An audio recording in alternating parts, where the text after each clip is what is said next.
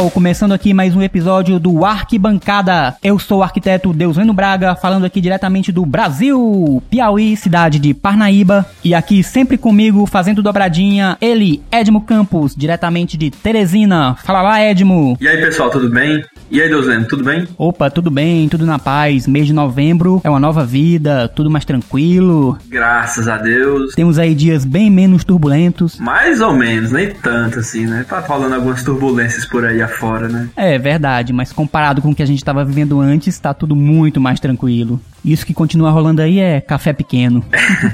é verdade, eu tô até desacostumado.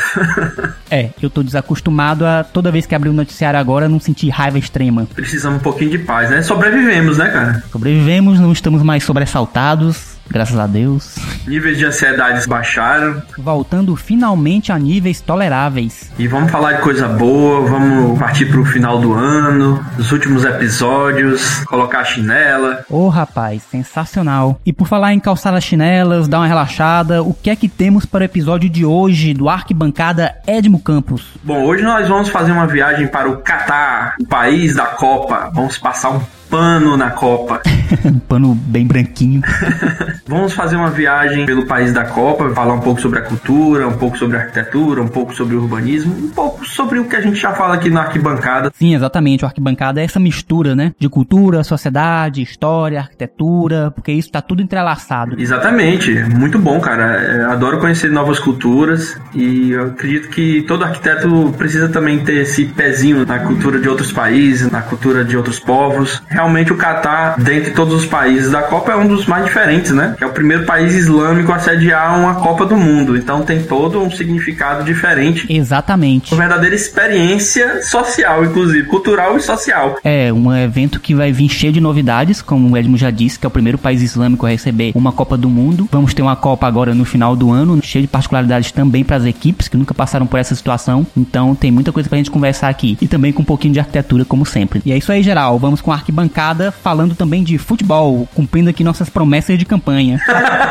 é isso aí. Vamos viajar para o Catar com um grande amigo nosso aqui, o Gerardo Fonseca, arquiteto, light design, conselheiro do CalBR lá em Brasília, membro da Comissão de Relações Internacionais do CalBR, que é bom frisar, para conversar um pouco sobre o Oriente Médio, sobre a cultura do Catar e todas as peculiaridades e curiosidades que a gente vai ver a partir de agora com a Copa do Mundo, né? Que começa já já, né? Amanhã, domingo, dia 20 de novembro, se você está ouvindo no dia do lançamento deste episódio. E seja muito bem-vindo, Gerardo Fonseca. Nosso comandante aqui da nossa aeronave rumo ao Catar. Nós estamos em voo de cruzeiro. Acabou a turbulência, meu amigo. Ah, verdade. Estamos em voo de cruzeiro, em direção ao Catar. Em direção ao futuro. Doha. Bem, eu sou arquiteto urbanista de formação e navego por outras áreas afins à arquitetura. Atualmente trabalho exclusivamente com iluminação, sou lighting designer, arquiteto, especialista em lighting design. Uhum. Estou como conselheiro federal do Conselho de Arquitetura e Urbanismo. Também sou vice-presidente da ASBA. Estou Porra.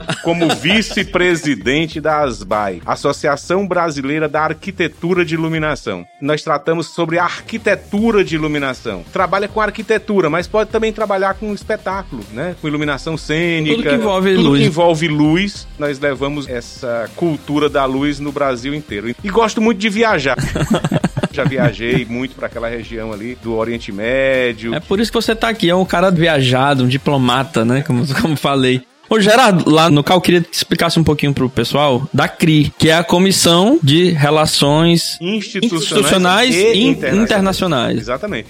Entre outras coisas, né, trabalha com a mobilidade profissional de arquitetos. Arquitetos que desejam emigrar e trabalhar em Portugal, arquitetos portugueses que querem trabalhar no Brasil, brasileiros nos Estados Unidos, Argentina, Uruguai, Paraguai, que é onde é a nossa maior mobilidade, né? Interessante. Muitos arquitetos para Itália. Tem é, essa questão da mobilidade profissional, nós temos temos uma comissão no conselho que trata exclusivamente disso, da gente entrar em contato com outros conselhos profissionais uhum. de outros países, providenciar com que legalize essa mobilidade e, enfim, é uma das ações da CRI. As outras ações é relações institucionais. Que são tão importantes Muito quanto... importantes. Na verdade, tão importantes quanto ou mais. Porque é o trabalho que a gente faz, né, Edmo, com os parlamentares. De visitar a Câmara Federal, acompanhar os projetos de lei, o que abala a nossa profissão, aonde a gente pode contribuir com Melhorar, a nossa né? profissão, melhorar. É mais uma ação de linkar pessoas, órgãos, instituições, profissionais. Beleza, temos recadinhos, seu Edmo Campos? Pessoal, queria divulgar aqui um evento que vai acontecer no final do mês, 29 de novembro e 1 de dezembro, que é o Expo Detalha Casa. É um evento que terá uma programação voltada para discutir sobre os materiais e as tecnologias na arquitetura de interiores. Profissionais renomados do Brasil participarão do evento com palestras, como por exemplo Marcelo Rosenbaum, Lori Crisel. E do Piauí nós temos aqui algumas estrelas que já passaram pela arquibancada, Olha só. que é o Anderson Mourão, que vai falar sobre a primeira casa selo verde aqui do Piauí, o Áureo Tupinambá e nosso colega ilustre que aqui está na nossa bancada, Gerardo Fonseca. Vou. Eu, juntamente com o arquiteto Gualberto Júnior, nós vamos falar da importância da luz, a luz que revela a arquitetura. Eu queria deixar também observação, nessa primeira casa selo verde do Piauí, eu faço parte da equipe. São vários arquitetos É verdade. fizemos uma equipe multidisciplinar para que atingisse o objetivo. O cliente ficou super feliz. Ele contratou um grupo de arquitetos, cada um com seu quadrado, e trouxe a sua expertise para essa primeira obra revolucionária. Pois é, então, ó, final do mês tem a Expo Detalha, dias 29 e dia 1 de dezembro, lá no auditório do CT, na UFP, lá onde a gente se criou, Deus lendo. Muitas saudades desse CT. E nós aqui do Arquibancada vamos estar presentes lá, participando, prestigiando os colegas que vêm de fora e os daqui também do nosso estado. Então, contatos aí para quem quiser saber mais detalhes sobre o evento é o arroba detalha UFP, UFPI. Entre em contato aí para saber mais informações. E antes de também começar, que é mais uma dica, eu queria indicar muito aqui um documentário que eu assisti ontem, vésperas aqui da gravação do Arquibancada, que é um documentário que saiu agora nessa semana, no dia 9, da Netflix, que se chama Esquemas da FIFA. FIFA Uncovered. Então é a caixa preta da FIFA sendo aberta aí através desse documentário que é bastante polêmico, né? Fala de toda essa questão dos bastidores dessa associação que representa o futebol mundial, desde o estrelato, né, nos campos, né, com o João Avelange, né, até os escândalos de corrupção recentes que aconteceram aí na gestão do Joseph Blatter.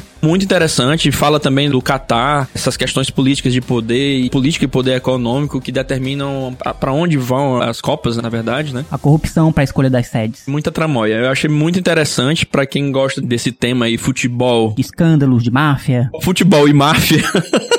Então indico essa série lá na Netflix, saiu agora essa semana, tá quentinha, viu? Então vai ser bem oportuno também. Esquemas da FIFA na Netflix. Dá uma conferida lá pra você entrar na real da, dessa instituição linda e maravilhosa que é a FIFA. Muito bem, excelente dica. Recadinhos de sempre. Se você ainda não assinou o nosso feed para ser avisado assim que tiver episódio novo do Arquibancada, se inscreva lá no Spotify, no Apple Podcast, no Deezer, no Google Podcast, na Amazon Music e no YouTube. E não se esqueça de avaliar nosso podcast com 5 estrelas nas principais plataformas de streaming, principalmente lá no Spotify e no Apple Podcasts para esse conteúdo que você tanto gosta chegar a mais pessoas. E se você preferir um app exclusivo de podcasts, nós estamos também lá no Podbean e nossa página arquibancada arqbancada.podbean.com. Detalhes, contatos e parcerias estão na descrição desse episódio. Então vamos lá, partiu Qatar. Vamos partir para desvendar o Catar.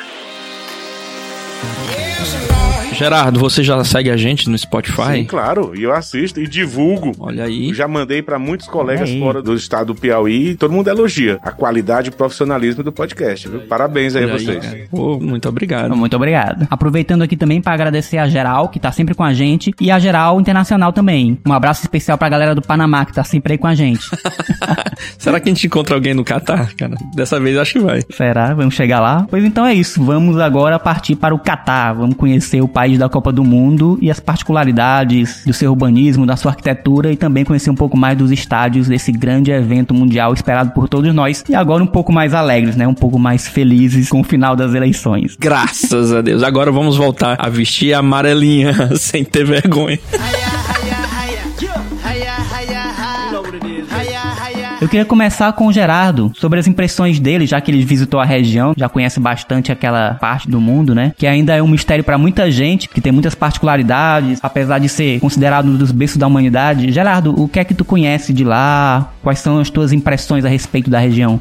Ali na vizinhança do Catar, eu já estive nos Emirados Árabes. Eu passei uma temporada em Singapura, então na ida ou na volta eu parava em Dubai, que é um dos Emirados, né? E aquilo sempre me fascinou muito, porque eu achava a arquitetura muito recente, é tudo muito contemporâneo, acabou de ser construído tudo. Acho que há 40 anos atrás não tinha nada. É da forma que a gente conhece. Exatamente. Depois do boom, né? É, eles estão, na verdade, todos ali estão implantados sobre uma piscina de petróleo. Eles estão flutuando numa piscina de petróleo, então é, dinheiro ali não é problema. Grandes reservas reserva de petróleo. Mas o que é que eles fizeram? Sangue negro. É, e de muita exploração também. Mas enfim, tanto dos recursos naturais como os humanos também. Mas enfim, eu considero os Emirados Árabes uma Disney World, Disneylândia, sei lá, pro adulto, né? Porque a gente chega lá, fica todo mundo encantado com aquilo tudo. Tudo é feito para você se deslumbrar, tudo é para encher os olhos, os edifícios são altíssimos, os shoppings são gigantescos, tudo funciona para lhe deslumbrar. Eles querem mostrar e isso é uma característica daqueles povos, tanto o Catar como os Emirados Árabes, eles dividem um pouco essa atração. A gente vê outros países ali na mesma região que são tão ricos quanto, mas são mais fechados. Fechados ao turismo, eles não querem muita visitação e eles tentam impressionar pelas construções, tentam impressionar pela arquitetura, porque a cultura deles não permite que você se impressione. Tem muitas distrações e frivolidades do mundo ocidental que não cabem no modelo de mundo islâmico, né? Perfeito. Porque assim, tem muita coisa diferente para nós ocidentais. Sim. São muitas restrições, é um choque de cultura muito grande. Então, para eles atrair a atenção, é através da arquitetura. É turismo. É o turismo para quem ama a arquitetura, para quem ama grandes prédios, infraestrutura funcionando, muita riqueza, Opulência, muita né? opulência, sabe? E é muito interessante isso. Não é à toa que os dois países, tanto os Emirados quanto o Catar, se transformaram em dois hubs aéreos. Eles estão numa posição geográfica bem privilegiada, então eles linkam Américas com Sudeste Asiático, eles linkam Sudeste Asiático com Europa. Todo mundo tem que fazer uma paradinha ali para fazer uma troca de aeronave, termina parando, descendo, recebe três dias de visto para conhecer. Tanto que brasileiros não precisam de visto para entrar no Catar. Você pode permanecer por 30 dias corridos, desde que você apenas apresente um passaporte válido. Eles sabem trabalhar muito bem essa situação. É uma rodoviária de ricos, né? É a rodoviária de rico. É um terminal de rico. Super ricos. Pra gente aqui é de rico, tá? Pra quem mora ali na África e vai pra outro lugar, quem tá na Ásia e vai pra Europa pros Estados Unidos é normal. Você vê nos aeroportos uma população completamente heterogênea. Cada um de um país. Da minha infância, eu era apaixonado por Nova York. Achava que Nova York era toda a diversidade do mundo tava lá. E depois que eu fui no aeroporto de Dubai, eu vi o que é a diversidade. Todos os povos passando por lá, trocando de avião, e você fica completamente impressionado com aquela diversidade de culturas, aquela opulência de uns, aquela necessidade dos outros, mas todo mundo usando o mesmo avião e o mesmo aeroporto. Não deixa de ser socialista, sei lá, é uma forma. Pô, você é muito otimista, velho. Caramba, hein? usa o pobre e usa o rico, pô, o mesmo aeroporto, o mesmo sistema. Se bem que os ricos vão para as salas VIPs, né? É verdade. Mas então, Deus Leno, essa é a impressão que eu tive de lá. São países feitos para impressionar, os que estão abertos, né? Porque o Kuwait também tem a mesma riqueza, tem a mesma cultura e não é aberto. Não ouço de que eles querem e estimulam o turismo no país. né? Então tem outros ali também que não estão no mesmo nível, mas eu considero que os dois, Emirados Árabes e Catar, eles estão mais ou menos no mesmo nível de atração dessa população mundial ávida por arquitetura. Sim, são esses os estados da região que têm uma certa continuidade política e também uma estabilidade social, né? Coisa que outros países da região não têm. Isso é importante. Pra gente ver que nem só riqueza importa, né, nessa questão. Porque como você mesmo colocou, Gerardo, o Kuwait, que tem as mesmas riquezas de petróleo e gás natural, não consegue ter um desenvolvimento humano como o Catar, por exemplo, e os Emirados Árabes. Isso é verdade. A gente não discute outros aspectos dessa liderança. A gente não pode discutir porque é muito profundo e não cabe a nós e não caberia nesse podcast. Mas mas tenho nem roupa pra discutir esse assunto. Eu nem não sou nem o Guga Chakra pra discutir esse assunto, não. Mas são, são muitas coisas que existem por trás dessa estabilidade que você tá falando, né? Sim. Enfim, são muitas decisões. Cara, todo país é complexo, né? É complexo, é muito complexo. Ainda mais povos, né, que são milenares. Tem ali vários Nossa. que convivem juntos, vários clãs, várias tribos, que realmente pra trazer uma certa unidade é algo de uma complexidade que a gente aqui não realmente compreende, né? Não tem nem noção de como é que é possível fazer isso. Eu posso fazer um link sobre isso e o que eu vejo muito aqui em Teresina? Bora lá, vamos linkar, vamos linkar. Lá em Teresina, nós estamos no Catar agora. É verdade. Então, há muitos anos atrás, Teresina começou um boom de arquitetura naquela área de medicina. Então, o que a gente via era pessoas humildes chegando nos consultórios bem trabalhados, bem decorados, com uma iluminação boa, mobiliário bacana, e aquelas pessoas bem humildes que vinham do interior para se tratar, e eles vinham com dinheiro. Eles não tinham plano de saúde, então eles vinham com dinheiro para visitar aquele médico. Dinheiro na mão. No princípio, eles ficavam meio reticentes. Nossa, será que é mais caro esse médico? Porque a gente vai pagar por esse luxo todo? E de repente ele se acostumou. A população mais pobre que vem se tratar, que chega e se depara com aquele consultório, aquela clínica bem desenhada, com arquitetura, já não impressiona mais tanto. E aí eu vou fazer esse link lá com os Emirados Árabes. A gente vê população de todos os países, gente que vive numa realidade completamente diferente daquilo ali, chegando e convivendo harmonicamente. No mesmo aeroporto, desce, visita, passa. Então, o ser humano, ele gosta de beleza, né? Embora Humberto Eco tenha escrito um livro que chama Elogio à Feura. né? Humberto Eco gosta de fazer a gente pensar. Gostava e continua gostando, porque os livros dele estão vivos. Mas eu acho que o ser humano, ele gosta de encher os olhos. Uma árvore de 80 metros de altura, um campo verde de grandes extensões, tudo isso nos impressiona. E quando a gente linka isso com a arquitetura, o ser humano pode vir de qualquer lugar. Ele vem de uma região inóspita ou ele vem aqui do interior do Maranhão para Teresina e chega numa clínica e vê aquilo bem cuidado, que impressiona, eles ficam encantados. Isso faz parte do ser humano. A gente é atraído pela beleza. É, a gente tem esse dispositivo aí, né? Visual, nós somos muito visuais. Pois é, então naquela região ali tem muita gente realmente, como você falou, Deus Lento, são pessoas que vêm de tribos, e são realmente tribos. Um lugar inóspito da África, um lugar inóspito da Índia, ou ali mesmo do próprio Oriente Médio, eles chegam. Eu tive vendo essa semana num programa de televisão, um jornalista da TV Globo, e ele falando que antes de ser jornalista da TV Globo, ele era comissário de bordo de uma empresa aérea charter, que chegava a fazer voos charters num país ali daquela região do Oriente Médio, em que eles tinham obrigatoriamente que viajar uma vez na vida para visitar um certo ponto da religião deles. E tinham pessoas que iam viajar para conhecer esse lugar que nunca tinham visto um avião. E como eles urinam e defecam em qualquer lugar, eles urinavam e defecavam dentro do avião. É isso aí. Entendeu? Então, Saneamento básico.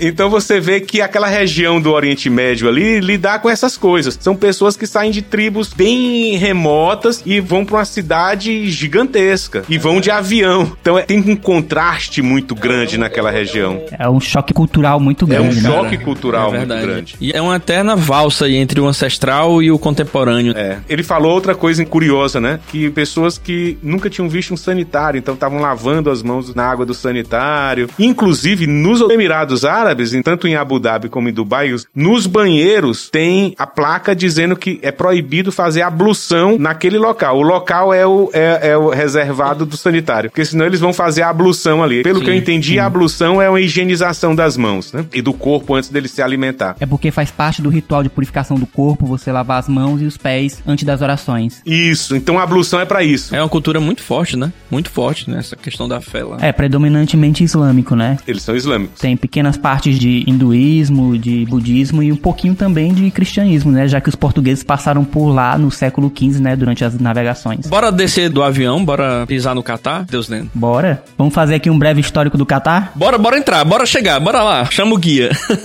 Vamos lá. Os primeiros registros que a gente tem de, de ocupação naquela região são da Idade da Pedra, né? Como todos os outros países que a gente conhece ali, né? Aliás, onde é que fica o Catar? No Golfo Pérsico. Península, né? Isso mesmo, o Catar é uma península que fica localizada no Golfo Pérsico e que faz fronteira com terra unicamente com a Arábia Saudita, nosso barril de pólvora ali da região. Nossa. E é vizinho de Mar ali e do Bahrein. E falando de Arábia Saudita, né, como o Gerardo falou, é um daqueles países que não é tão aberto assim como o Catar, pro resto do mundo. E esse já é um contraste forte ali na região. Uhum. E então, os povos que formaram o Catar são de uma cultura realmente milenar, bastante antigos, e que basicamente eram nômades e constituíam uma série de povos que nós conhecemos como beduínos do deserto, e que eram conhecidos por ser notáveis criadores de cavalos e camelos, e por viver em tendas, tradição que eles mantêm até hoje, né, com uhum. as corridas que tem de camelos no deserto, e de ainda armarem tendas, o que hoje em dia são bem luxuosas. E no século VIII, estes povos começaram a estabelecer comércio com os países vizinhos, e principalmente com a Índia, chegando até a Tailândia e a China. E esse comércio se intensificou depois, principalmente com a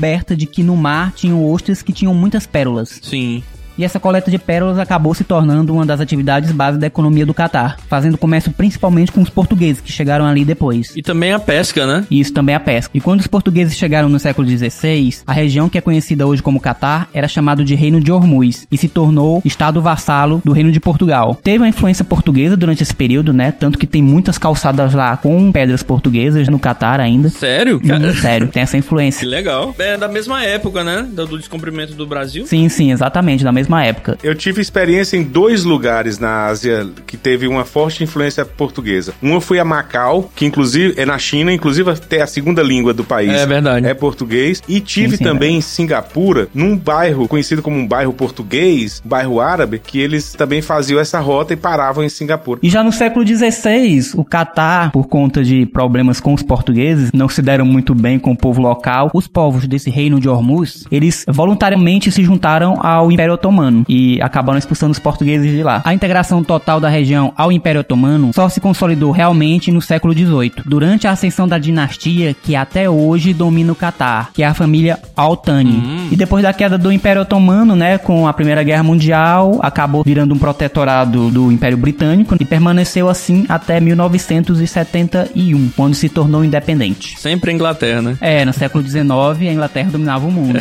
Dominadora, né? Década de 70, né? Isso. É muito recente, cara. Recente demais. É muito recente. Postudinho. Posto. Foi bem aí, né? Foi impressionante, né, cara? Muito recente a história, independente, né, digamos assim. E voltando àquela questão de estabilidade política, a gente percebe que os Altani estão lá desde o domínio do Império Otomano, sobreviveu ao Império Britânico e continua lá até hoje comandando o Catar. Ah, é muito tradicional, né? E o que é que é um emirado, cara? Eu queria saber de ti aí. Cara, um emirado a gente pode comparar a um principado, né, como o de Mônaco, por exemplo. É só um termo que é diferente. Sim e não, porque tem uma série de questões culturais, de religião também, que influenciam na diferenciação de um para o outro. Mas para simplificar, em termos gerais, em questão de sistema e forma de governo, eles só se diferenciam um pouco porque em certas regiões você pode ter governadores locais que estão diretamente ligados à família que está no poder, ao emir. Chama emir, né? Isso, é o emir. E essa é, a grosso modo, a diferença básica entre o emirado e um principado. É justamente esses laços de sangue, de família que unem todas as regiões. Hum. Ao contrário de um principado que você pode ter em determinadas regiões um duque que não seja realmente ligado à família que é a família do príncipe. E o emir é comparável a um príncipe e não a um imperador, por exemplo. Uhum, entendi, cara. Que interessante. E eles estão expandindo, né, cara? Lá é quente pra caramba, né? Também influenciou diretamente nessa escolha da data, né? Sim, agora é o período mais ameno. Eu tava meio por fora né, dessa questão aí das séries das Copas. A exceção desse programa, eu não tinha conhecimento como foi a escolha de fato, né? Inclusive o documentário que eu acabei indicando aí, ele revela muitas questões políticas em relação a, a essas escolhas. Eu tinha imaginado que a escolha da data era por conta da Covid, cara, mas não, é por conta do clima, né? Foi, foi por conta do clima, justamente porque esse período é o que tá um pouco mais ameno. Um pouco mais ameno. Quase uma Teresina. Quase uma Teresina. Lá é quente, né, cara? Lá é muito quente. Quente é pouco para você dizer. Nossa. Porque eu senti numa das vezes que eu fui que o sol não ardia na pele. Ele, ele arrancava o couro da gente.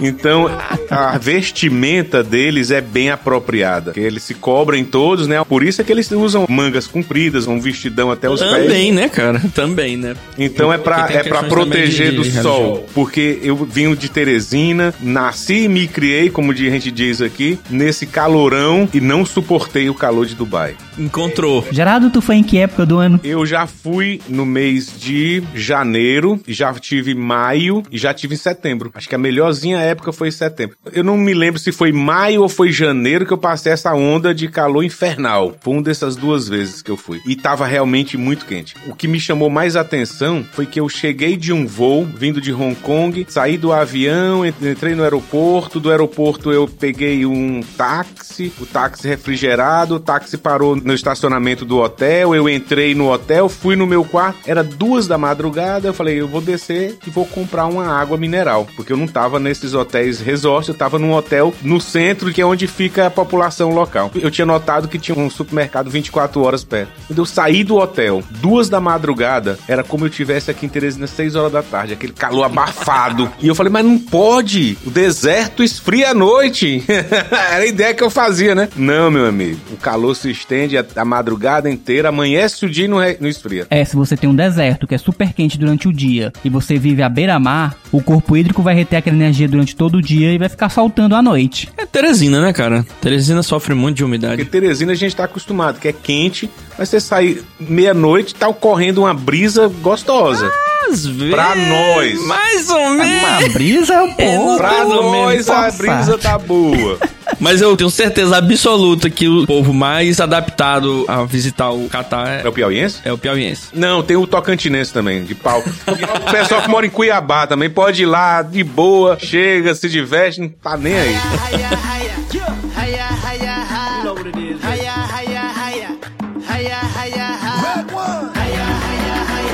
Mas é muito quente, cara. Isso influencia demais na cultura deles. Eu, eu ouvi dizer, né, nas pesquisas aí, que eles têm um horário também diferenciado lá. Eles começam muito cedo, trabalho lá, e aí tem uma hora do dia, que é a hora mais quente, eles dão uma pausa, quase uma sexta, né? Que trabalhador. É, Porque não. todo mundo nasce e morre dentro do ar-condicionado lá, velho. Então, assim, Pois é, cara. que trabalhador você tá se referindo? Pode ser que seja aquela pessoa que seja o gari, né? Talvez, né? Ou talvez alguma profissão que exija você ficar na rua. Porque tudo é fechado, tudo é climatizado. Até o estádio, né? Climatização total. O país pinta asfalto, faz tudo pra. Asfalto azul. Eles são um laboratório pra nossa Teresina. Deixa eles testar lá. O que der certo a gente traz pra Teresina. O que der certo lá, mil anos depois vai chegar aqui. Tem que ter petróleo e gás natural pra bancar tudo isso, hein? Pois bora lá, vamos saber exatamente. Deus lendo falando aí das riquezas do Catar, vamos entender, né, porque que o Catar se tornou esse considerado o país mais rico do mundo, se eu não me engano, né, Deus lendo. Pelo menos a renda per capita é de invejar, né? Sim, é invejável, são 61.276 dólares, isso sem imposto. Ou. Vai pra lá, Deus lendo. Bora. Me levem. Me adotem. Emir, me adote.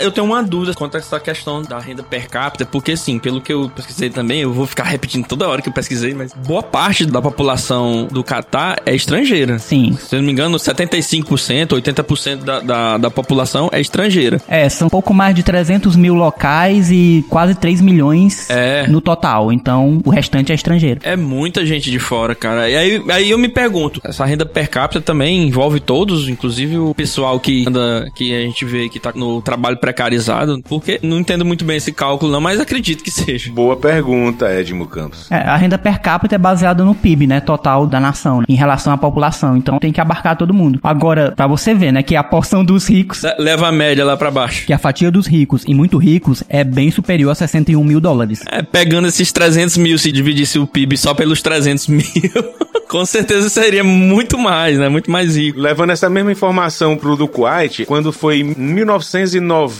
e lá vai perto, acho que 92, estourou a guerra do Kuwait. O Iraque invadiu o Kuwait. Eu lembro, eu lembro. E aí- Eu, eu tinha idade. Eu tinha um amigo meu lá em Teresina, né? E ele trabalhava na extinta Varig. E ele virou pra mim e falou assim: tô de férias, vamos viajar, vamos pra onde? Eu falei assim: vamos pra algum lugar que esteja barato as passagens. Ele falou assim: vamos pro Egito, ninguém quer ir. Lá perto tá tendo uma que guerra. será? Por que será? E aí fomos pro Egito. Chegamos lá, a gente ficou num hotelzinho ruim pra caramba, assim. E aí eu falei, cara, não tem como a gente ficar nesse hotel, porque mesmo com saco de dormir em cima dessa cama, essa cama, cara, tá muito feia. Vamos ver se a gente tem desconto em algum hotel, tu é da Varig e tudo mais. E aí a gente passou na porta do Sheraton. Eu falei, vamos brincar, vamos perguntar quanto é. Brincar. Entramos no Sheraton, no Cairo, né? E aí a atendente lá, a recepcionista, falou assim: não, eu só tenho direito a 50% de desconto. Eu falei, 25 pra mim, 25 cinco pra ti. A gente fez as contas, tava quase do preço do hotel Pugueto que a gente tava. Vamos nos mudar para o Sheraton. E aí chegamos a pé, trazendo as malas, né? E subimos no hotel, fizemos o check-in, fomos para aquele apartamento maravilhoso, debruçado sobre o Rio Nilo. E a gente desceu para conviver no lobby do hotel. Estavam muitos kuwaitianos fugidos da guerra, morando no Sheraton. Então a gente teve a oportunidade de conversar com muitos jovens na época que moravam em Londres, moravam fora, porque eles mandam os filhos muito morar em outros países. Sim, sim. E a gente ficou conversando com eles, assim. Foi aquela roda de jovens, naquela época é todo mundo mais ou menos da mesma idade, na base de 20 e poucos anos. E aí ficamos conversando e trocando ideia. E aí eles nos informaram que o país tinha 500 mil habitantes locais, mas toda a mão de obra vinha de fora. Principalmente Filipinas, Índia e China, né? Ou seja, esses países lá têm essa mescla também. Eles recebem muito esses trabalhadores de outros países, Uhum. mas essa imigração não altera os costumes deles. Eles sabem diferenciar, se pro- proteger a cultura. É. Esse é um desafio na Copa, viu? É bem demarcado o que pode e o que não pode fazer. Isso é milenar. Ah, isso sim é verdade. Pois é. E grande parte da população local, ela tem participação nos lucros do Estado, né? Que vem do petróleo e do gás natural. Será que também se reflete também nos estrangeiros? Será que é um socialismo? Olha, Será? vai pra Cuba. Tem esse aspecto, assim, um pouco distópico, né? e Um pouco paradoxal. É, não pagam impostos, né? Tem algumas, digamos, coisas bem diferentes daqui, né? É, cara. Não pagam impostos, parece que o transporte público também é de graça, tem muitos serviços assim, né? É, tem transporte rodoviário que é gratuito, mas o metrô que foi recém-construído, ele é pago. Você paga entre 3 e 15 reais, dependendo do trecho. A treta com os portugueses lá atrás foi basicamente por conta de imposto, né? Eles não gostam, tradicionalmente, não são a favor de pagar imposto. São ANCAP. E como eles dividem? É, são tudo ANCAP também. Como eles provêm a seguridade social? Por exemplo, saúde, Ou, ou serviços públicos. serviços públicos. Como Se não vem transporte. através do imposto. Tudo. Será que é tudo privatizado? Eita, e aí mudou já. Mudou. É, tudo bancado pelo Estado, é tudo bancado pelo EMI. Ah, É o paizão. paternalismo. Aliás, como é que é lá? patriarcado lá é pesado. Qual é o regime lá? É monarquia. Rapaz, um emirado é uma monarquia absolutista constitucional. Mas é um paizão, né?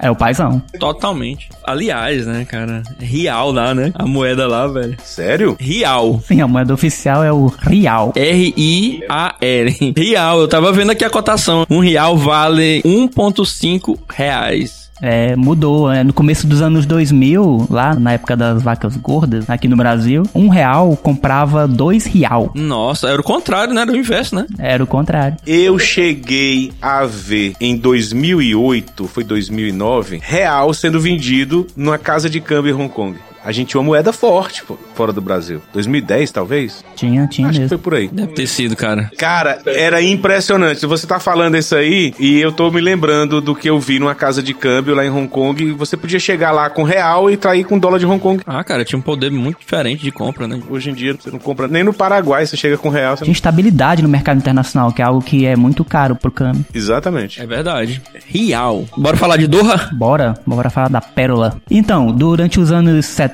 né, começou a exploração de petróleo, né, e posteriormente de gás natural no Catar. O Império Britânico perdeu essa boquinha, né? Pois é, antes o país era vivia só das pérolas e dos peixes, né? Do comércio de pérolas, dos peixes, da criação de camelos também, que eles são muito tradicionais nisso, né? Uhum. Na verdade é o dromedário, né? Mas eles chamam de camelo, eles mesmos chamam de camelo, né? Camelo árabe. Ah, é, cara? É interessante. Ontem É, camelo árabe. tava assistindo o Globo Repórter sobre o Catar, né? Roubaram a pauta da gente e eu vi realmente eles chamando o animal no programa de camelo. E eu fiquei, não, isso aí é um dromedário, cara. Será que é dromedário isso, né? tem uma corcova Esse mesmo. e o camelo são duas? Corcova. Corcovas. E aí, petróleo, sangue negro. Pois é, e aí começou a exploração de petróleo, todo no poder do EMI, né? Que tudo é do EMI. Ele que divide lá entre a população e tal, né? Isso foi da década de 40 pra cá, né? Sim, sim, na década de 40 pra cá. Começou a se descobrir no final de 1939, né? Mas a exploração começou muito rudimentar lá. Porque acho que mesmo a Inglaterra parece que, não sei porquê, não queria muito é, se meter nisso. Talvez por conta de que em poucos anos acabariam devolvendo, né? O Emirado e acho que não queriam deixar essa estrutura lá. Eu vi que porque era caro caro extrair petróleo lá, se eu não me engano, né? A, a forma de extração, eles não conseguiram um método que pudesse valer a pena em relação ao investimento, né? Pelo menos é o que eu li. É, porque não era aquela extração convencional que a gente tem aqui no Ocidente, né? Porque tem muito deserto, então tem as particularidades. Mas como o petróleo foi escasseando no mundo todo, né? E lá agora só tem as maiores jazidas, se tornou viável economicamente, né? Acho que a Inglaterra poderia ter se tocado disso. Pois é, né? É engraçado, né? A Inglaterra largar o osso assim tão fácil, né, cara? Eu tô fazendo o link agora com o pré-sal. Nós desenvolvemos a tecnologia de extrair petróleo no alto mar. E eles descobriram a tecnologia de extrair petróleo numa Pois é. região inóspita como aquela. Então, a partir do momento que você domina o know-how, fica fácil. É, mas aí a Inglaterra largar o ossozinho assim tão facilmente, não sei não. Eu não entendi, eu preciso assistir mais aulas sobre Catar. Geopolítico. Eu acho que também 30 anos, né, pra devolver o Emirado, acho que eles não queriam deixar essa estrutura toda lá, né? Porque acho que não valeria nem a pena. Eles descobriram na década de 40, né, por aí, no comecinho de 40, e a independência Uhum, foi nos, set- nos anos 70, né? Então teve ainda esse tempo, né? É, em 71, exatamente. Então acho que eles não queriam deixar tudo isso. Acho que o custo-benefício não ficou bom nas contas do Império Britânico. Ainda assim, apesar dessa descoberta da década de 40, essa pujança, esse boom do Catar veio de uns anos pra cá, após o gás, né, cara? Que foi o que deu mais um, um gás. exatamente. Desculpa o trocadilho, mas, mas enfim. Porque, pô, da, da década de 40, né? Mas o gás foi que realmente expandiu, digamos assim, a evolução, né? Aumentou o ritmo da evolução do país, né? E acho que foi exatamente por conta da descoberta de uma forma mais barata de extrair o gás, acho que é da forma líquida, né? Que isso aí diminuía os custos da extração Sim, sim. para exportação, né? É, os dividendos do petróleo, né, acabaram favorecendo essas descobertas tecnológicas também para pagar esse desenvolvimento na área do gás, que também era uma área super nova e muito mais recente do que o de petróleo. Uhum. Basta ter petróleo, né, cara? E tem um pouquinho de estabilidade também, porque o Kuwait tá aí até hoje, né, gente? É verdade, bem lembrado aí.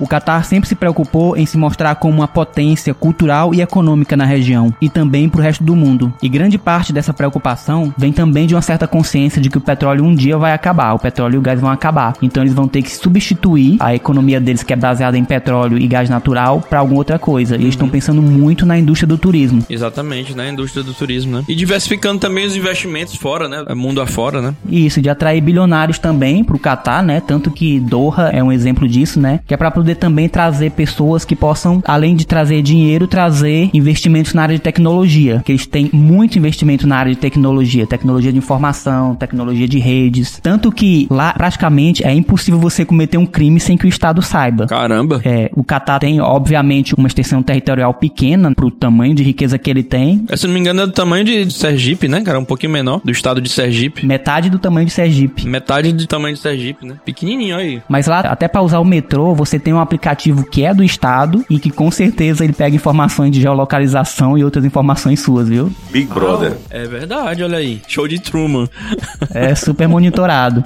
Agora, o espaço aéreo do Catar é fechado, né? As aeronaves do Catar sofrem essa retaliação de outros países. É, o Catar tem uma relação difícil com os vizinhos ali da região, né? Arábia Saudita, Emirados Árabes, o Bahrein, o Egito, o Iêmen, a Líbia e as Maldivas. Mas o Catar, até 2022, não tinha uma região de informação de voo, que é a designação técnica de espaço aéreo, que é regulamentada por uma agência da ONU, a Organização de Aviação Civil Internacional. Antes, ele estava sujeito à FIR de outros países, principalmente do Bahrein. FIR, que é justamente a sigla de Região de Informação de Voo em inglês, Flight Information Region. A crise diplomática no Catar de 2017 a 2021 refere-se à ruptura iniciada no dia 5 de junho de 2017 entre esse país e diversas nações muçulmanas, entre as quais encontram-se a Arábia Saudita, Bahrein, Egito, Emirados Árabes Unidos, Líbia, Maldívias e Iêmen, que anunciaram a suspensão das relações diplomáticas com o Catar, acusando o país de apoiar vários grupos terroristas na região, incluindo a Al-Qaeda e o Daesh, interferir com a política interna de seus países. Segundo apontam alguns meios de comunicação, a origem da crise seria encontrada em um ataque informático que ocorreu em maio do mesmo ano contra a Qatar News Agents. Em janeiro de 2021, ambos os lados se comprometeram à declaração de Al-Uya, reabrindo suas fronteiras e reatando relações diplomáticas. O Catar ainda se comprometeu a encerrar completamente seu envolvimento na intervenção militar no Iêmen e retirar suas tropas da região das Ras Doumeira. Bom, Então, enquanto durou essa crise, os aviões não podiam chegar direto no Catar voando por cima da Arábia Saudita. Eles tinham que fazer uma volta lá no Mediterrâneo, não podia passar no Egito, tinha que vir, ó. nossa, e é recente, né, cara? Pelo menos Então, isso causou muitos transtornos para a economia de lá. Mas já voltaram as relações já, diplomáticas. já, já se apaziguaram. Bom, eu espero que acabe de vez, né, cara? E não tenha nada na Copa, né? Vamos torcer. Hiya, hiya, hiya.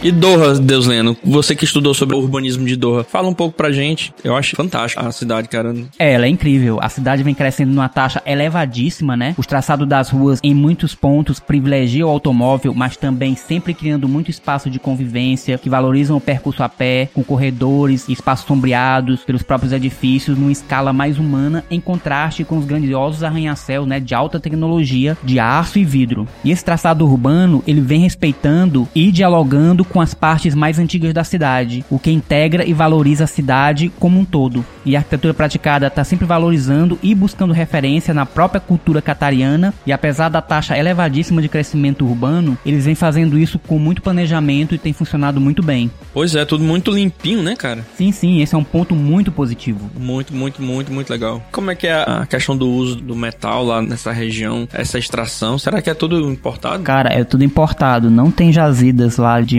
metais como ferro, isso não existe lá. É porque você conseguir essas estruturas arquitetônicas, né, ousadas, é preciso usar bastante aço, né? Sim, bastante aço. Bastante metal. Mas é como também acontece no Japão, tudo chega via porto, via container, tem uma mega estrutura pra fazer isso. Eles lançam mão de tudo que há de mais moderno, né? Tudo que enche os olhos. Eles se cercam também dos melhores profissionais. O Oriente Médio hoje em dia é o maior destino de arquitetos britânicos. O Riba tá vendo com bons olhos. O problema é que no Oriente O Médio, Riba explica, o Riba é o Royal British Institute of Architects. que é o cal de lado. É, é o Instituto Real. É Instituto Real de Arquitetos do Reino Unido. É, e a gente teve uma reunião com ele e eles estavam nos explicando que arquiteto local é o engenheiro. Então o engenheiro faz arquitetura, é, é bem misturada as profissões para entre eles, para os locais. Então está se fazendo um trabalho bem grande no Oriente Médio para firmar a ideia da função do arquiteto e da situação projetual,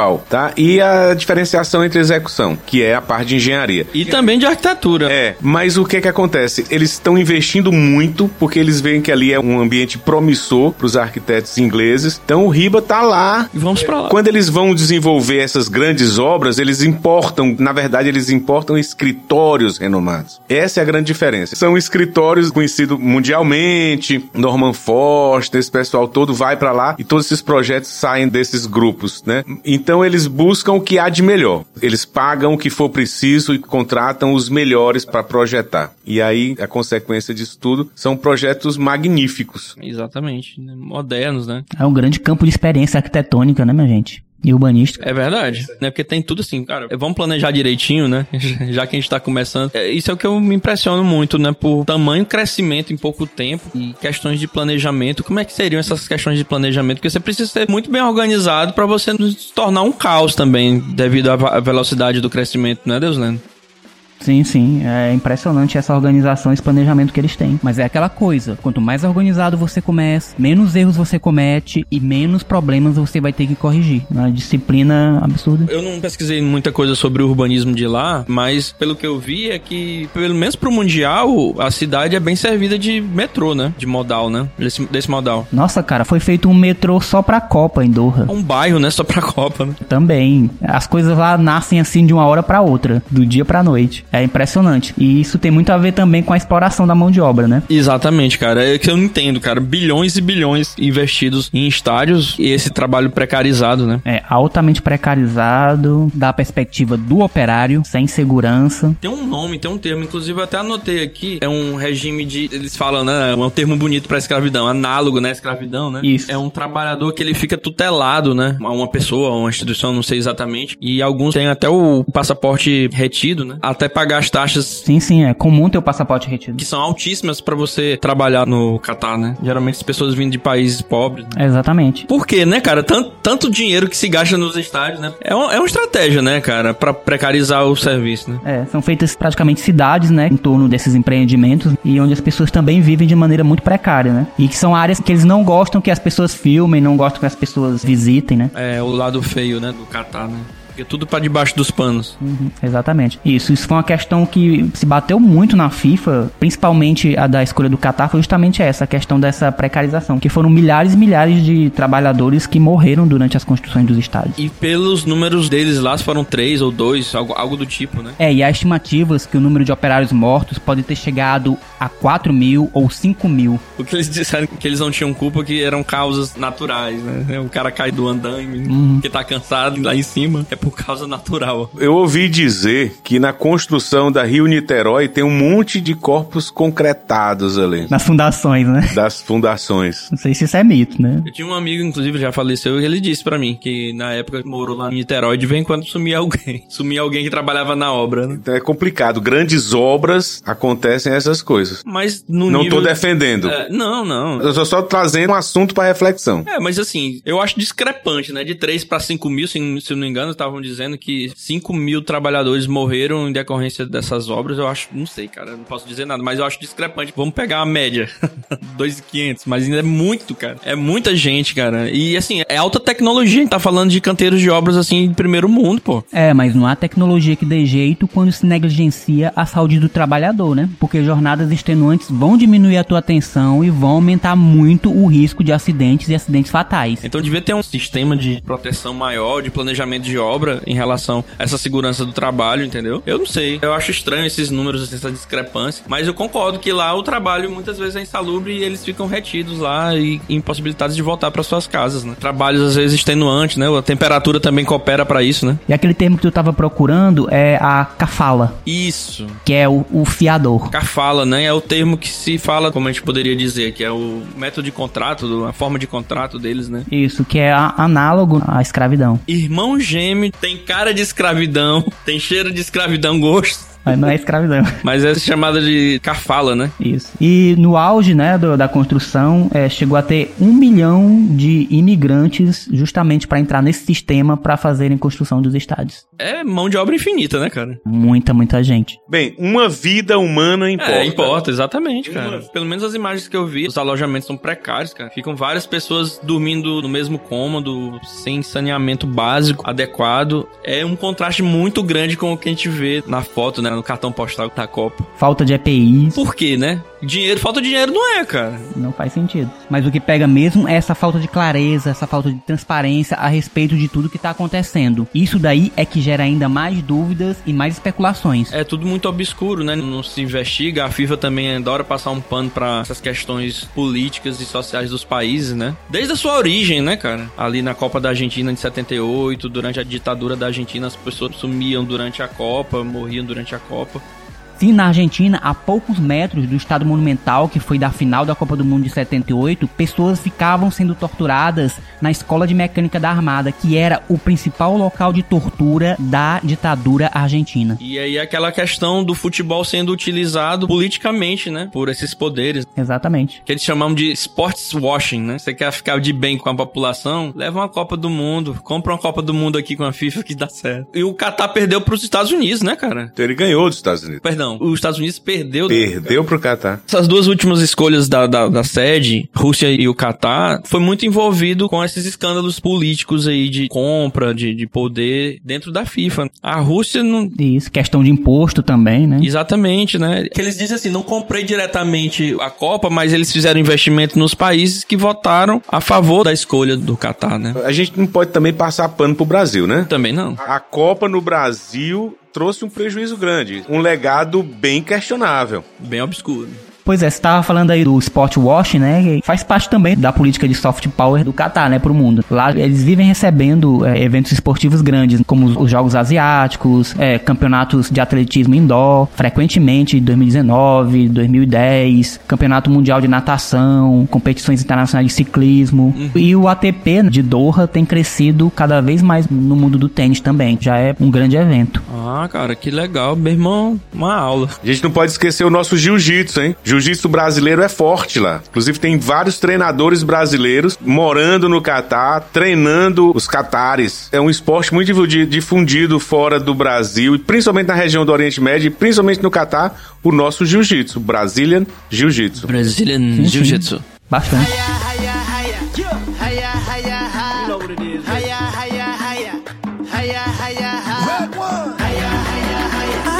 É, isso era uma estratégia de diversificar a economia do país, tirando o foco um pouco do petróleo do gás e levando pro turismo. Nada melhor do que você levar um holofote de uma Copa, né? A Copa do Mundo é isso, né, cara? É um grande holofote que você coloca em cima de um país. Você junta o útil ao agradável. E é inevitável, né, cara, nessa exposição, você não perceber os dilemas, os problemas desse local, né? É questionável realmente essa relação trabalhista que existe lá no Catar, algumas questões também culturais, né, que a gente vê também por lá, né, em relação principalmente ao público LGBT, eu não sei mais quantas letras são, mas LGBTQIAPN+, e por aí vai. E questões relacionadas ao direito da mulher também no mundo islâmico. Exatamente, né? Então, é uma passada de pano, né, geral que se faz numa Copa do Mundo, né? Uma FIFA também disposta a ganhar cada vez mais respaldo político, né? É, e até nas questões de ecologia, sustentabilidade, proteção ao meio ambiente também, a FIFA tem derrapado bastante em torno desses temas. Nessa expansão, todo esse crescimento exagerado deve estar afetando esse ecossistema. que tá afetando a camada de ozônio, a gente já sabe, né? Que ele é o maior poluidor, né? Se não me engano. Um dos maiores Sim, sim. Eles tinham muito pouca preocupação com questões bioclimáticas, né? é, ecologia e desenvolvimento sustentável. Agora que eles estão começando a se preocupar com isso. E lá também tem outra questão. Tem um manguezal que é considerável. Tem uma região de mangue lá que é bastante considerável. Então eles estão começando a ver como esses impactos vão afetar também esse mangue. Porque esse mangue, ele é fundamental, principalmente para pesca, né? Como a gente sabe. Tá aí Recife e o porto lá de Swap Suape, né? trouxe muito tubarão, né? Meu amigo, a natureza cobra. Daqui a pouco tem tubarão subindo aí na areia. A conta vem cedinho. Sim, aceleradíssimo. A natureza cobra. É, e o crescimento rápido, né? Daqui a pouco a gente vê. É, são questões. E principalmente para alguém que quer vender turismo, né? Que hoje em dia é fundamental você ser sustentável, né? Sim. Sim, claro. E também tem a questão do crédito de carbono, né, doutor Gerardo Fonseca? Você que tá aí por dentro aí das discussões últimas aí. No... Tem toda essa problemática, porque eles emitem muita poluição, chegam num país aí, terceiro mundo, compram uns créditos de carbono e aí pronto. Mas é interessante, eu tava dando uma olhada nos estádios, né? E todos eles têm selo 5 estrelas em relação à sustentabilidade. Só o que é construído com container que tem 4 estrelas. É impressionante. Eu acho que esse aí não comprou muito bem o crédito de carbono, não. Porque eu imaginava que fosse o 5 o top, que seria exatamente essa questão da sustentabilidade de você poder desmontar e montar em outro local, como é esse estádio, né? O 974. Fala um pouquinho mais sobre isso, fiquei curioso. Tem um estádio que você pode desmontar ele, é um estádio de campanha? Modular, exatamente. Pois é, o 974 é formado todo por containers, né? E um dos conceitos dele é justamente é fazer homenagem ao comércio marítimo do Catar. Vamos aproveitar e vamos entrar logo na Copa, né? Bora. Bom, falar sobre a Copa, a gente tem que falar sobre a escolha do Qatar, né? Na Copa, né? Ele foi escolhido em 2010, se eu não me engano, no finalzinho de 2009 para comecinho de 2010. Foi cedo, hein? É porque foi exatamente a escolha foi junto com a Rússia. né? No evento da FIFA foram escolhidos dois países para as duas próximas Copas, né? E tivemos o Brasil em 2014 que já estava escolhido e depois veio nesse evento da FIFA foi escolhido a contragosto dos Estados Unidos e da Inglaterra foram escolhidos a Rússia que ganhou da Inglaterra e o Catar ganhou dos Estados Unidos. Puro lobby político do Emirados. Venda casada. Venda casada. e foi muito questionável, porque, pelo menos pela licitação que é feita lá, a estrutura e o- a pontuação do Qatar, ele era considerado a zebra. Então correram por fora, deram uma olhadinha na mão de alguns dirigentes lá pra conseguir os votos suficientes pra essa eleição do Qatar, visando exatamente esse holofote Uhum, sim. pro local, né? Pro país. Estamos aí. 2022. 32 países participam, quatro estádios na capital, em Doha, e quatro nas cidades vizinhas, né? Que são próximas, né, Deslena? Os estádios são bem próximos uns dos outros, assim, em relação principalmente a outras Copas, né? Principalmente Brasil. Se o território é a metade do território de Sergipe, Uhum. as outras cidades a distância deve ser curta. Acho que todo mundo deve ficar hospedado em Doha, né? Talvez, né? Talvez sim. E Sim, acho que vai ficar todo mundo realmente hospedado em Doha. 40 quilômetros, 50 quilômetros de distância entre as cidades? É, mas tem hotéis lá também nas outras cidades. São 40, 60 quilômetros. O- estádio mais distante de Doha são 60 quilômetros. Então são quatro na capital, quatro no- na região, na grande Doha, digamos assim, com as outras Pode ser cidades. chamada Grande Doha. É, né? exatamente. A distância máxima entre estádios vai ser 70 quilômetros. Então vai ser moleza, assim, o deslocamento. Diferente da Copa da Rússia, que você tinha que pegar um avião pra ir assistir um jogo ali e voltar, ali você pega um ônibus. Exatamente. Inclusive, a Rússia foi bastante questionada também ao lado do Catar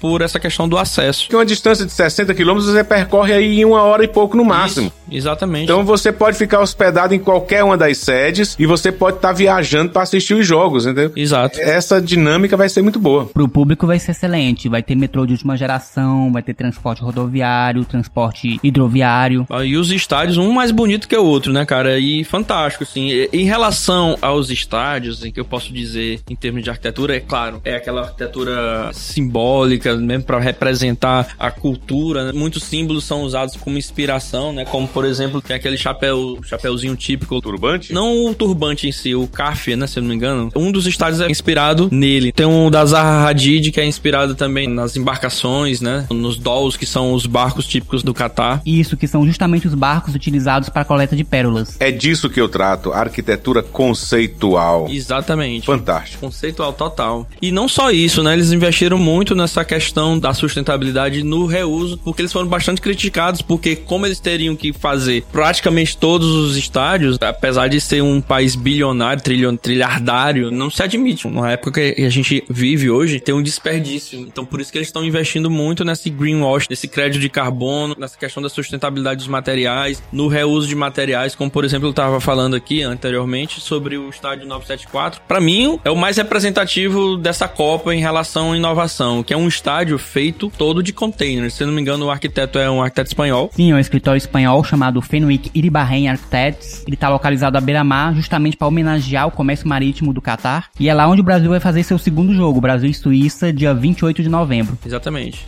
E feito com 974 containers. Por isso o nome 974. E a ideia é que esse estádio seja totalmente desmobilizado, né? Depois da, da Copa para fazer novos eventos e novas estruturas. né? É, o Catar tentando mudar sua imagem para o mundo de um dos países mais poluidores e que menos se preocupa com essas questões de ecologia, de sustentabilidade. E todos os estádios vão também, conceitualmente, tentar mostrar para o mundo a história do Catar, sua cultura, símbolos culturais. Legal que cada forma ensina, né? É uma forma de ensinar a população É sobre a cultura, sobre né? a cultura e tudo. Utiliza um edifício icônico e passa uma mensagem. Exatamente, é uma, referência, você acaba descobrindo um pouco mais sobre a cultura através da própria arquitetura, né? Conceitual, né? Cara, muito, muito interessante as inspirações. Tem o Zail Stadium, que é um dos mais bonitos, que vai ser da final da Copa do Mundo, que é o maior, que comporta 80 mil pessoas. Ele foi projetado pelo Norman Foster e ele é inspirado em uma tigela dourada tradicional lá do Catar, juntamente com uma luminária lá, Qatari, né? Que é todo vazado, cara, é muito bonito à noite. Boa parte dos jogos, se não me engano, quase todos vão ser à noite, por conta da temperatura. É isso mesmo. E o vazadinho do estádio de Luseio, que vai ser o da final da Copa do Mundo, ele remete também à tradição do Muxarabi, né? Que é aquela estrutura de madeira vazadinha que traz a luz pra dentro da edificação, mas sem devassar seu interior, mantendo assim a privacidade, que é uma coisa muito preciosa pro muçulmano. E esse é um artifício que foi copiado pelos portugueses e difundido no mundo inteiro, inclusive aqui no Brasil. Exatamente, né? Tem o Albayt Stadium, vai ser o da abertura da Copa, que é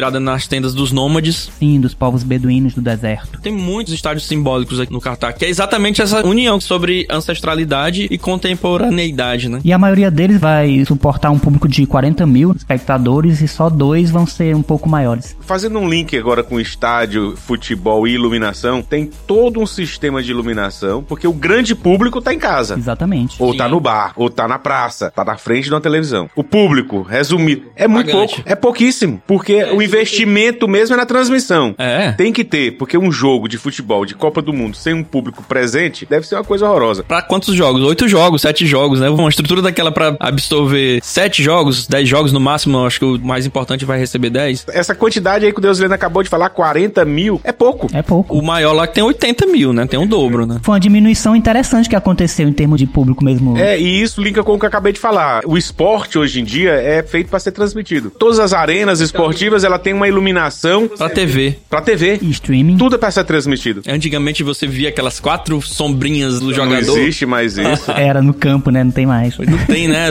Uma iluminação mais homogênea. Sim, sim, sim. Tem especialistas em iluminação para estádio, iluminação para transmissão televisiva, né? Hiya, hiya, hiya.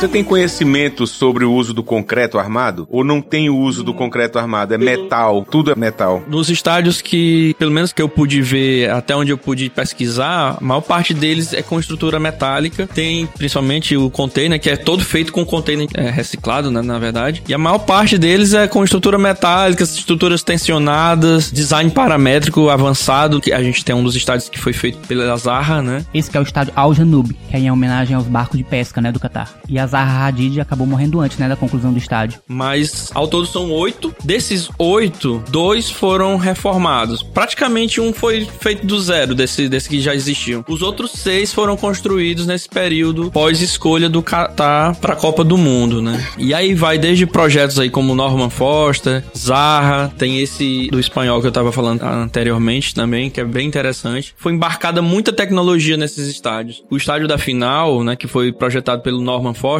as placas douradas ao redor que fecham o estádio são usadas também para captação da energia solar. Bem, eu acho que quando acabar a Copa, vale a pena montar, né, grupos turísticos de arquitetos para conhecer. Aí deve ser aula. Cada estádio é uma aula de arquitetura. Exatamente, e o interessante também que eu iria comentar aqui é que essa preocupação com o pós-Copa, né? O legado da Copa, o famoso legado da Copa, né? Que se questiona muito essa questão do, do Do investimento investimento feito. é, e o pós, acabou. Acabou a festa. E aí? Então, desses estádios, dois vão ser 100% para uso do futebol. Isso, vão ser sede de clubes de futebol de lá. Os outros seis, que são esses novos, parte deles vão ser usados tanto para futebol como para outras atividades esportivas, mas boa parte do espaço vai ser remodelado, principalmente com a doação de cadeiras, poltronas que vão ser usadas no estádio. Por exemplo, um estádio tem 40, 20 mil cadeiras vão ser doadas. E esse espaço que vai ser liberado vão ser construídos hotéis, escolas, postos de saúde. Então, alguns vão ter uso misto, outros vão ser desmobilizados totalmente, como esse do container, e apenas dois vão continuar ainda como uso 100% só do futebol. Isso que eu achei interessante, porque tem essa questão da destinação, né? Sim, a maioria dos estádios vai se transformar em espaços públicos, principalmente, de uso misto, que vai ser extremamente variado, né? Que vai desde shopping center a pontos de atendimento de saúde. Que assim você não deixa pra comunidade um elefante branco. Deixa um espaço realmente comunitário que vai ser utilizado pelas pessoas no dia a dia. Muito bom.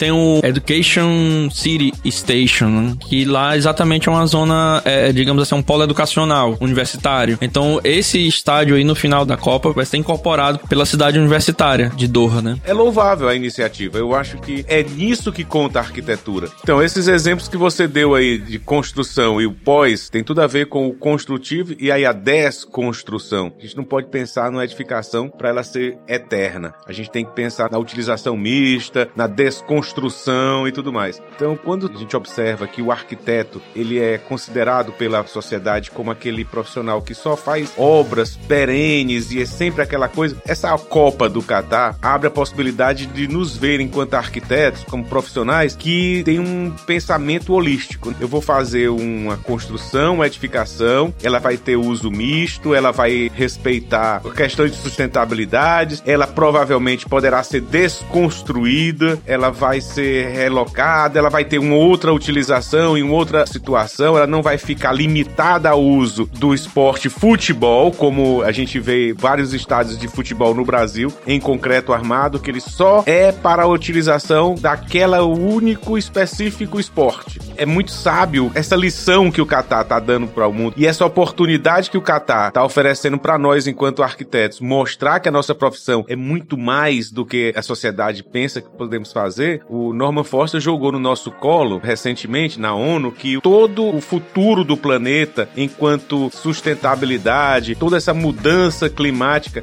nós temos a capacidade de utilizar com nossos conhecimentos e com as nossas práticas minimizar os impactos do aquecimento global. E isso tudo passa por essas práticas que o Catar está deixando de legado para a arquitetura. Eu acho que a gente, enquanto profissionais de arquitetura, temos que olhar isso com bons olhos, aprender, reverberar e mostrar ao mundo do que nós somos capazes de fazer. É importante você pensar desde o início da concepção até a operação e a desmobilização, né? É, e modernizar construções antigas para que elas se adequem às necessidades do mundo contemporâneo. Exatamente, o retrofit, né? A reutilização. Então é um ciclo total da cadeia da construção civil sendo implementada no Catar. É, e a construção civil ainda tem muito a avançar e a contribuir nesse sentido de sustentabilidade, porque ela ainda é muito poluente. Isso. Ainda tem muito avanço que ela pode fazer. Se eu não me engano, é a da atividade que mais polui o planeta. Uma das, se eu não me engano, é a segunda, né? A segunda é a primeira. Tá disputando, tá disputando a medalha de ouro. O cimento Portland ainda é o segundo material mais utilizado, só perde pra água? Se não me engano, é, cara. É muita coisa. De extração, né? De recursos naturais e de produção de lixo. né? É, ainda geramos muito resíduo e temos muito desperdício. Hiya, hiya, hi. You know what it is.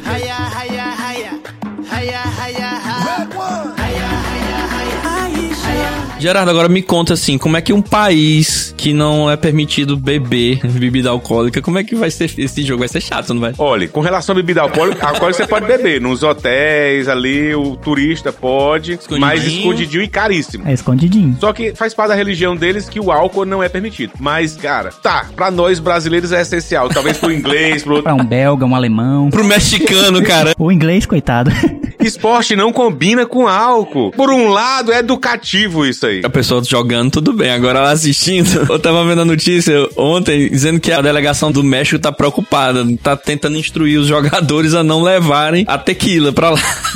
Olha a preocupação dos caras, meu irmão. Será que eles vão conseguir? Caso crônico aí já, né? Caso crônico de alcoolismo. O que é que tu acha, Deus Lendo? Eu acho que as situações constrangedoras e a possibilidade de violência vão cair muito. E assim como um pouco do entusiasmo também, digamos assim. Agora, em termos de marketing, juro que eu não entendi isso. Foi um tiro no pé, viu? Eu também não entendi, cara, porque um dos patrocinadores da Copa, um dos maiores patrocinadores é a Budweiser, cara. Pois é. Já fazendo aqui a propaganda, pode mandar meu, meu kit. É, vai ter um prejuízo aí, porque o consumo é realmente muito restrito, são poucos lugares e realmente é tudo bem escondido. Beber em público realmente não é permitido. E onde se é permitido beber, tem a questão também do preço, né? Que custa o olho da cara. Caríssimo. Eu vi aqui que a cerveja, a long neck, é 73 reais lá. É pra não beber mesmo, né? É, realmente vamos parar de beber. Hiya, hiya. Hiya,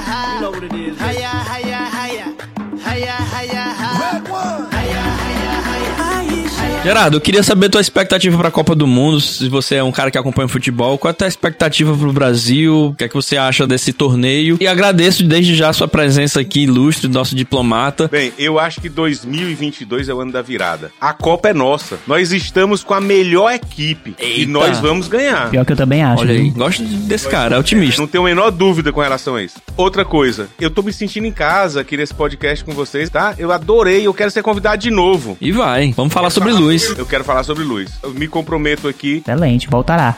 trazer umas coisas engraçadas, trazer uns fatos é, Inusitados. inusitados. Beleza. Beleza? Muito obrigado, Ed, pelo convite. Deus Leno, muito obrigado pelo convite. Achei fantástico estar aqui com vocês. Gerardo, foi um prazer. A gente é que agradece. Foi realmente um bate-papo muito divertido, muito bom mesmo. E Gerardo, deixa aí teu contato nas tuas redes sociais pra quem quiser bater um papo com você, trocar umas ideias. Onde é que se encontra Gerardo Fonseca? Arroba Gerardo Underline Fonseca, Instagram. Projetos de light design É, claro, tem que ser com especialista. e dicas de viagem também, né? Se não ganhar dinheiro como o Luiz, ganha como guia turístico. Pelo menos não morre de fome. O cara passou 97 dias do ano fora de casa. 2022 ainda não acabou. Acho que vai pra 120 daqui pro final do ano. Será que viaja? Será que tem milhagem? Tanto quanto o Catar tem de petróleo e gás natural. Um abraço, Gerardo. Um Grande abraço, abraço, cara. gente. Um abraço, Gerardo. Valeu, pessoal. Até mais.